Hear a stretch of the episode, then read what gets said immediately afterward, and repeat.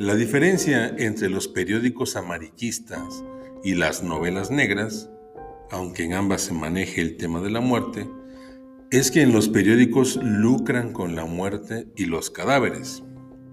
Es un pretexto vulgar. En cambio, en la novela negra, la muerte es el ámbito, la atmósfera donde sucede la historia. Y los cadáveres y los asesinatos son cabos sueltos que hay que resolver, acertijos, es decir, dan pie a la investigación. No hay novela negra sin este tipo de asesinatos, pero claro, hay que justificarlos. Hoy les presento el Domestic Noir, un subgénero literario derivado de la novela negra, en el que la mujer ya no es solo el cadáver, ahí tirado en la sala. Ahora puede ser precisamente la autora intelectual de todo el meollo. ¿Cómo surgió este movimiento, esta, eh, esta corriente, subgénero? Bueno, pues como una reacción al estado pasivo en el que siempre por décadas y décadas está ubicada la mujer. No hablo, solo estoy ahí, ayudo, colaboro o soy el cadáver. Desde hace eh, más o menos siete años o un poco más, eh, quizás una década, ha tomado nuevamente vuelo este tipo de novelas. Tiene unas características muy específicas. Escuchan bien. En él todo ocurre en el ámbito doméstico. Es decir, ya no hay grandes conspiraciones, detectives profesionales y tramas internacionales. En sus páginas las historias ocurren en la casa, madres que podrían ser las culpables o no, hombres cuyas esposas jamás sospecharían de su inocencia hasta que se dan cuenta y descubren las evidencias.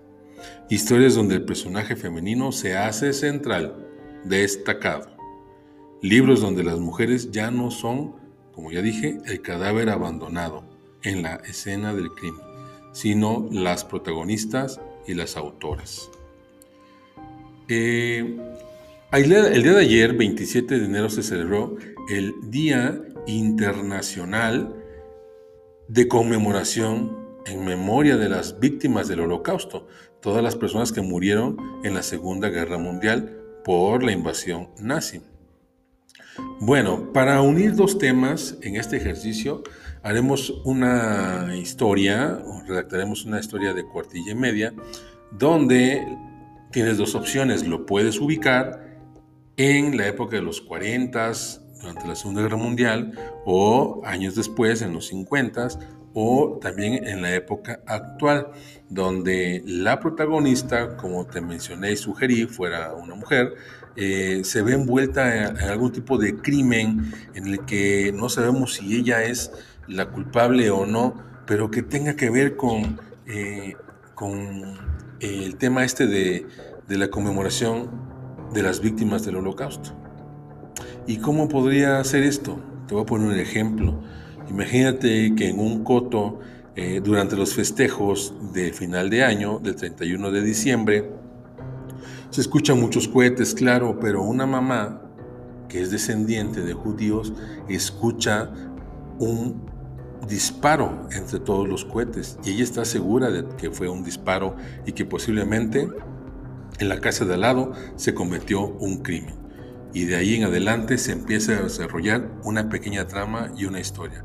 Recuerda, ya no se necesita que el protagonista sean detectives profesionales o este, agentes especiales, sino puede ser una persona común y corriente en su ámbito. ¿De acuerdo? Es su cuartilla y media, eh, es eh, ambientada en los 50, en la Segunda Guerra Mundial o en la época actual. ¿Va? Que tengan muy buena escritura.